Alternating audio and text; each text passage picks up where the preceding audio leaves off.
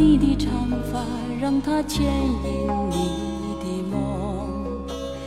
不知不觉，这城市的历史已记取了你的笑容。红红心中，蓝蓝的天，是个生命的开始。春雨不眠，隔夜的你曾空独眠的日子。九十四岁的金庸离开了，你被朋友圈刷屏了吗？你难过，觉得不真实，因为每年都会有无良媒体假报他的死讯，但这一次是真的，你更觉得不真实了，这样不对啊，似乎他不应该就这样离开我们。于是，他写在《神雕侠侣》当中的句子，这时候看起来显得格外的豁达。格外的能够安慰你，又格外的悲凉。你瞧，那些白云聚了又散，散了又聚，人生离合，亦复如斯。你又何必烦恼？我和同事们聊了一晚上，金庸对你来说意味着什么呢？从七零后到八零后，再到九零后。金庸对我们来说，几乎是认识这个世界和人性的开端。后世轮回中，谁在声音里徘徊？痴情笑我凡俗的人世，终难解的关怀。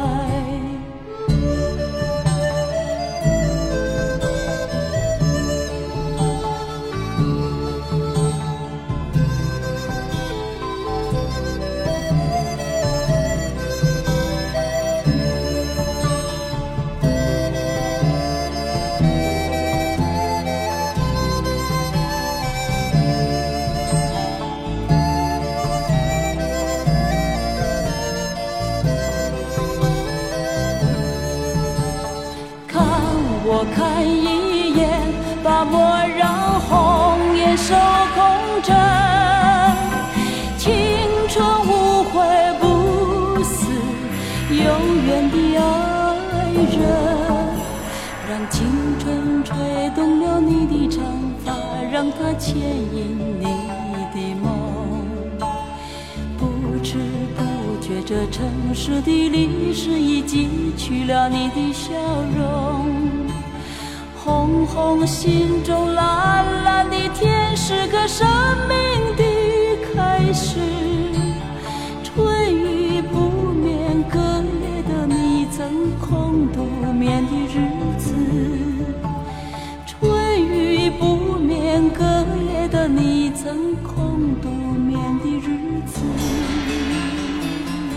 小学三年级的暑假。我在爸爸的书房里面找到一套金庸小说全集。那年夏天，我一反常态，晚上八点就上床，然后在被窝里面用手电筒偷读金庸。以两天一本的速度，金庸先生帮我度过了那个暑假。我见识到了郭靖和黄蓉、杨过和小龙女、张无忌和他的后宫们，还有令狐冲的三角恋。暑假的最后一天。我看完了《白马啸西风》和《越女剑》，异常惆怅。金庸的下一本呢？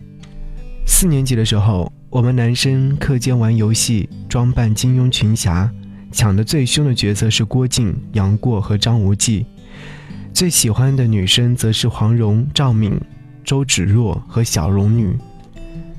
只有我怯生生地说：“我喜欢《白马啸西风》里面的李文秀。”李文秀是谁？男生们异口同声。作为最不红的作品当中的女主，李文秀他们不了解，却是我默默珍藏的宝藏。她在草原中成长，自然养育了她清澈的秉性，让她既似水柔情，又清冷寂寞。而她的那句“那都是很好很好的”，可我偏不喜欢。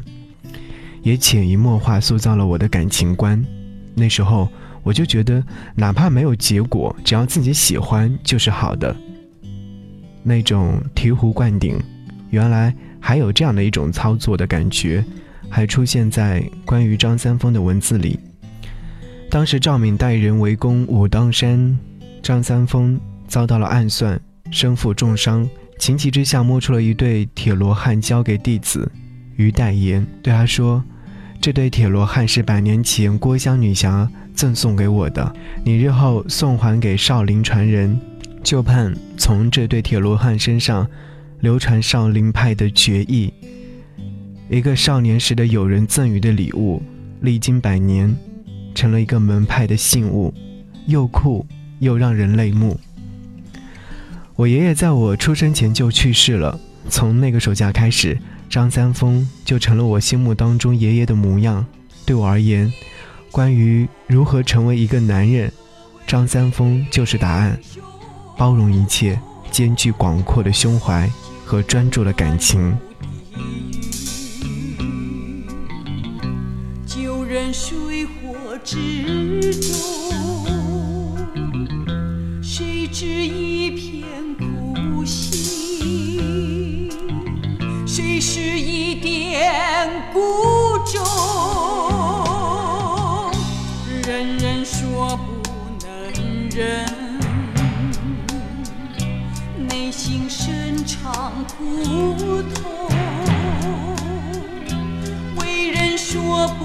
能为。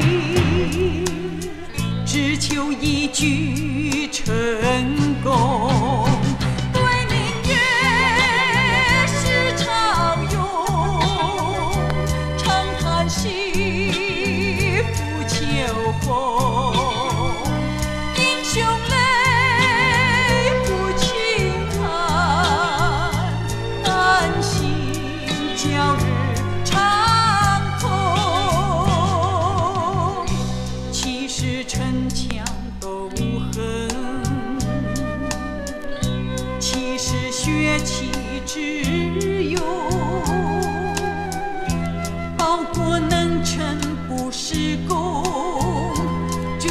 是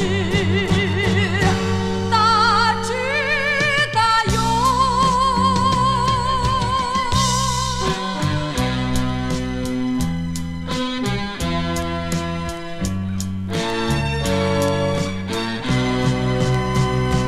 对明月是潮涌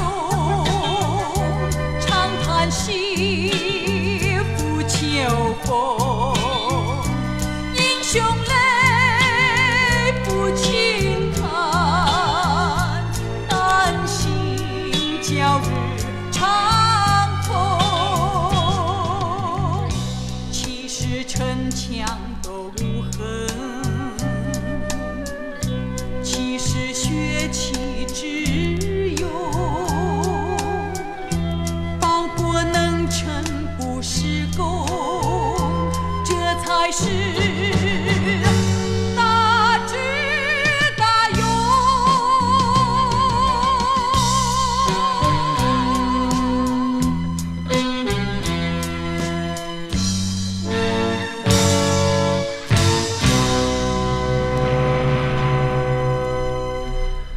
我的朋友们都在感谢金庸，感谢他像一个父亲，为我们创造了一个有界限，又可以实时打破界限的乌托邦，让我们在里面获得自由。在金庸宇宙当中，爱情的任何方式都是可能的，可以不顾一切，可以轰轰烈烈，也可以默默无闻。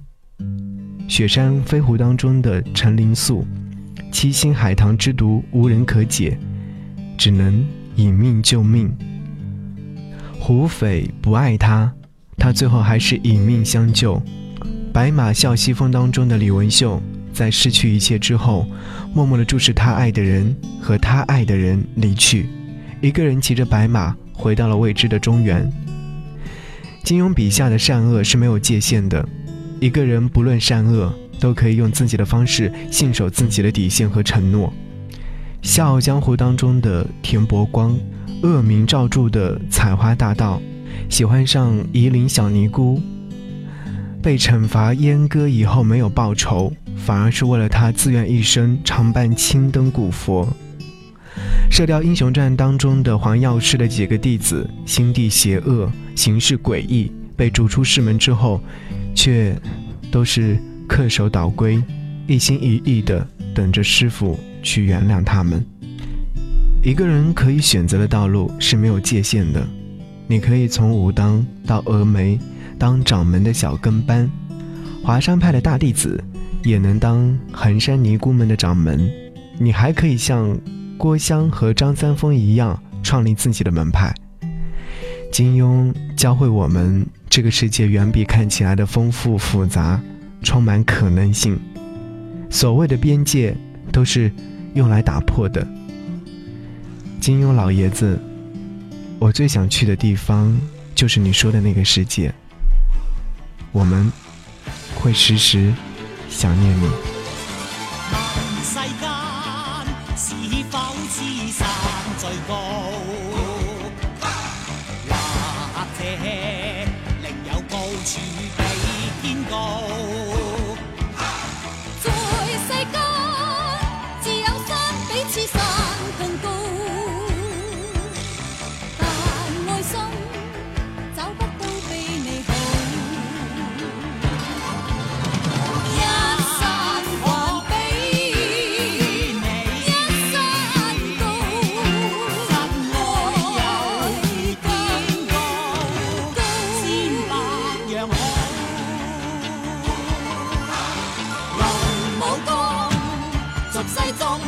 边个高或者绝招同途异路但我知论爱心找不到更好待我心世间始终你好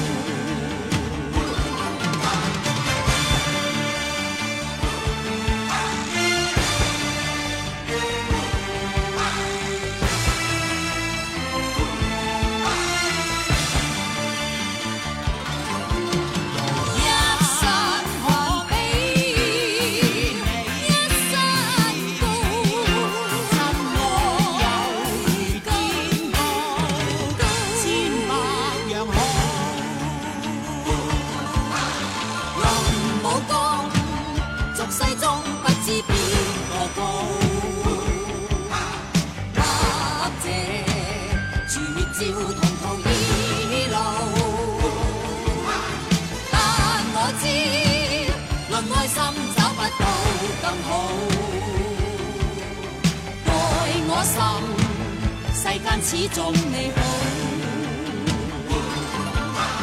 爱我心世间始终你好。